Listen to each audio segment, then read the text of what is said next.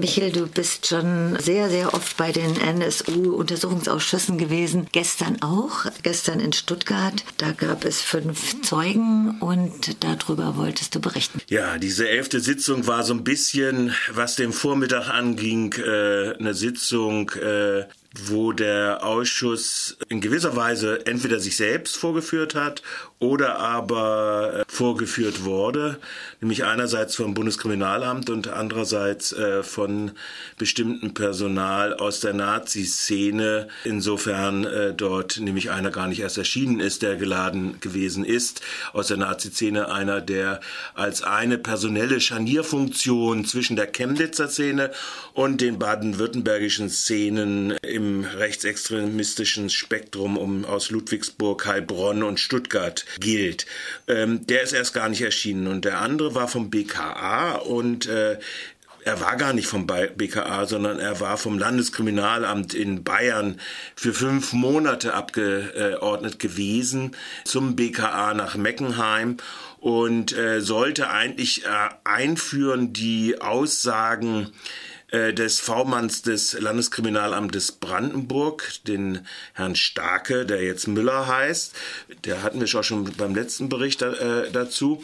Der ja jetzt nicht mehr aussagen kann, weil er als äh, von seinem Aussageverweigerungsrecht als Angeschuldigter in dem parallel noch geführten Ermittlungsverfahren äh, des Generalbundesanwaltes äh, gegen äh, Unterstützerinnen und Unterstützer des NSUs geführt wird. Und was hat hat der jetzt ausgesagt? Ja, der hat praktisch nichts ausgesagt, äh, weil es kam dann heraus, dass er schon, oder sagen wir mal, die Befragung wurde relativ von den be befragenden Obleuten äh, schnell abgebrochen, weil es kam nämlich heraus, dass er, obwohl der Beschluss lautete, es möchte doch der Hauptsachbearbeiter diese, dieser Spurenbearbeitung zu Herrn Starke und was der denn so weiß über äh, die Unterstützungshandlungen für den NSU, für das NSU-Netzwerk kommen und sie hatten dann aber jemanden anders geschickt. Der war eben halt für fünf Monate Abgeordnet gewesen und hat dann den Hauptsachbearbeiter immer bei, ich glaube, zwei von drei Befragungen nur begleitet. Hatte selbst aber gar keine Ahnung zur Vorgeschichte des äh, V-Mannes äh, Starke und äh, war dann also praktisch ein untauglicher Zeuge. Habe ich das richtig verstanden? Der erste kam nicht, der zweite konnte nichts aussagen und der dritte V-Mann Starke konnte ja auch nichts aussagen. Also das war schon vorher klar, aber äh, der, der, der, das Interessante ist, dass tatsächlich das Bundeskriminalamt, das ja auch immer äh, seine Zeugen begleitet mit entsprechenden Leuten, trotz des Hinweises dieses LKA oder dieses Polizisten, der jetzt in der Mordkommission in München arbeitet, der hatte denen gesagt, ich kann ja gar nichts aussagen. Der Hauptsachbearbeiter bin ich doch gar nicht gewesen, ihn sie trotzdem hingeschickt haben. Und das ist natürlich, kann man als Affront, so haben das auch die Abgeordneten äh, aufgefasst. Und von diesen fünf, wer konnte dann was sagen und was? Zwei MPDler und äh, einer, der in der Nazi-Szene äh, sehr engagiert sich um Waffen bemüht hat. Wie er sagte, als seinem Privatvergnügen. Da war eigentlich nur interessant, wenn man es jetzt mal so eng betrachtet, bei dieser Aussage, dass es in Baden-Württemberg offensichtlich möglich ist, verurteilt zu werden wegen verbotenen Waffenbesitzes und trotzdem durch Kreisbehörden oder Ordnungspolizeien äh, in den Kreisen in Besitz und äh, in legalen Waffenbesitz zu bekommen von sieben Langwaffen und zwei Kurzwaffen. Kannst und, du das nochmal erläutern?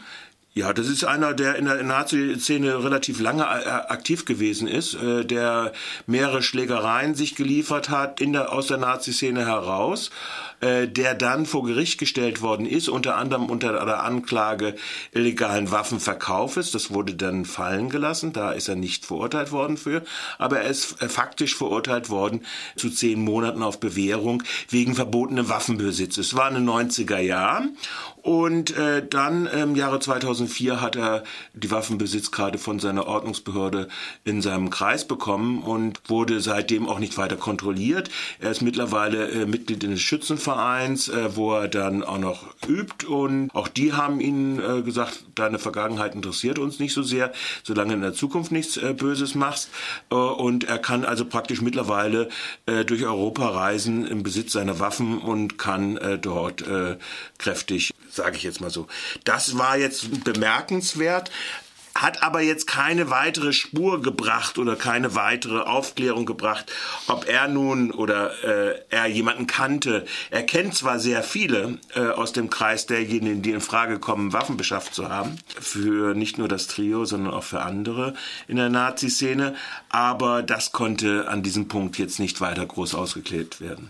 Und das andere waren dann eben halt zwei MPD-JN, also junge Nationaldemokraten, engagierte Leute. Und da war eigentlich, eigentlich eher interessant, beide 40 Jahre um die 40 rum. Ähm, also in ihrer Jugend, zu den 90er Jahren, jungen Erwachsenenzeit, waren sie sehr engagiert in der Nazi-Musikszene. Also die eine Frau war die liiert mit dem Drama von Neue Werte und da wurde dann für meinen Geschmack viel zu wenig nachgefragt in Bezug. Also sie selbst sagte von sich, sie sei in die Nazi-Szene nicht äh, über Musik und die Musikszene, obwohl sie Dutzende von Konzerten eingestanden, wo sie im Osten gewesen in Thüringen, in Chemnitz etc. Also tief involviert in dieses äh, Netzwerk, dessen formaler Rahmen teilweise Blatt und Anna gewesen ist, eng verbunden bis in die heutigen Tage hinein äh, mit ehemaligen, mit dem Milieu von äh, Neue Werte, äh, Sängern etc. Familien. Sie, äh, sie, sie bekennt sich jetzt zur wie nennt sich dann diese Frauenorganisation der MPD? GDF heißt die, glaube ich, als Abkürzung. Aber das Interessante war an diesem Vortrag eigentlich eher, äh, an ihrer Aussage war eigentlich eher diese enge Verbindung zwischen jungen Nationaldemokraten, zu denen sie dann auch teilweise gehörte, wo sie dann auch Kultur und so weiter, Veranstaltungen und Rolle der deutschen Frau im äh, nationalsozialistischen Prozess und solche äh, auch Vortragsveranstaltungen organisiert hatte. Und dieser Szene bestehend aus Blood and Anna Hammerskins etc. Ja? Also das heißt, dieses Milieu überschnitt sich relativ stark. Und das ist ganz interessant für Baden-Württemberg jetzt in gewisser Weise gewesen, obwohl sich dann der nächste Zeuge davon absetzen wollte. Der war dann Landesvorstand der MPD und äh, JN und sagte, er sei immer in der Minderheit zwar gewesen, aber äh, sie hätten äh, trotzdem äh, bewusst auch Grenzen ziehen sollen, weil sie wollten natürlich nicht als unordentlich, das war auch ihr Begriff nachher, unordentlich, die nationalistische Bewegung, äh, die Nation, so Selbstbezeichnung nationalistische Bewegung natürlich, äh, müsse äh, einen äh, bei der Bevölkerungsmehrheit ordentlichen Eindruck von positiven nationalistischen Werten vermitteln können. Das war so ihr Job, äh, da darzustellen und äh, so. Aber interessant war, dass alle beide sehr durchaus enge Beziehungen hatten. Die beiden waren geladen worden, weil sie an dem Fluchtpunkt, wo an dem 25.04.2007 das Wohnmobil von Böhnhardt und Mundlos, das angemietet gewesen ist, nach dem Polizistenmord in die Polizeikontrolle geraten ist. Und ähm, das heißt, an diesem Ort, wo diese Polizeikontrolle gewesen ist, gab es also auch dort äh, sehr intensive Strukturen und diese Strukturen waren nicht nur nach Stuttgart, nicht nur nach Ludwigsburg, nicht nur nach Heilbronn, im Rems-Murr-Kreis gut vernetzt, sagen wir es mal so höflich ausgedrückt. Von daher war das schon erhellend gestern, diese Zeugenaussagen, gerade die letzten beiden. Jein weil äh, leider äh, der Ausschuss und die äh, befragenden Mitglieder des Ausschusses sich eingelassen haben auf eine, so als äh, würden sie die besseren Volkspädagogen sein und glauben zu müssen, davon zu überzeugen, dass ihre Ideologie falsch ist und dadurch aber eine gute Plattform geboten haben, den Ex-MPD, Ex-NJN-Kadern, die jetzt in einem Familiennetzwerk äh, ihre nationalsozialistischen Werte weitertragen. Und äh, das war so ein bisschen äh, peinlich. Dabei kam am Rande dann doch noch mal ab und zu was so raus, wie zum Beispiel das Autokennzeichen dieses äh, Ex-JN-Landesvorstandes, das dann AH88 äh, natürlich trägt und wo er dann das rechtfertigt damit, ja, man muss ja irgendwie noch ein bisschen rebellisch sein können und er hätte das Glück gehabt, dieses äh, Kfz-Kennzeichen zu haben. Das war, wie gesagt, also der Herr, der äh, auf die Ordentlichkeit der deutschen äh, Nationalsozialisten und ihres Erfolg, ihrer leider erfolglosen, die er aber in ihrer Erfolglosigkeit immer auf die Extremisten, die auf dem Zahl des Verfassungsschutzes stünden, zurückführte. Zum Schluss von diesem echt interessanten Interview nochmal eine Randbemerkung wolltest du noch machen bezüglich auch der AfD? Ja, die AfD, die auch gerne immer so diskutiert darüber, äh, sie, äh, weil die äh, Frau aus diesem Neue Werte äh, JN-Umfeld sagte zum Beispiel, sie hätte mit Werner, der nach seiner Inhaftierung äh, von Folter berichtet hätte, stieg dann voll drauf ein.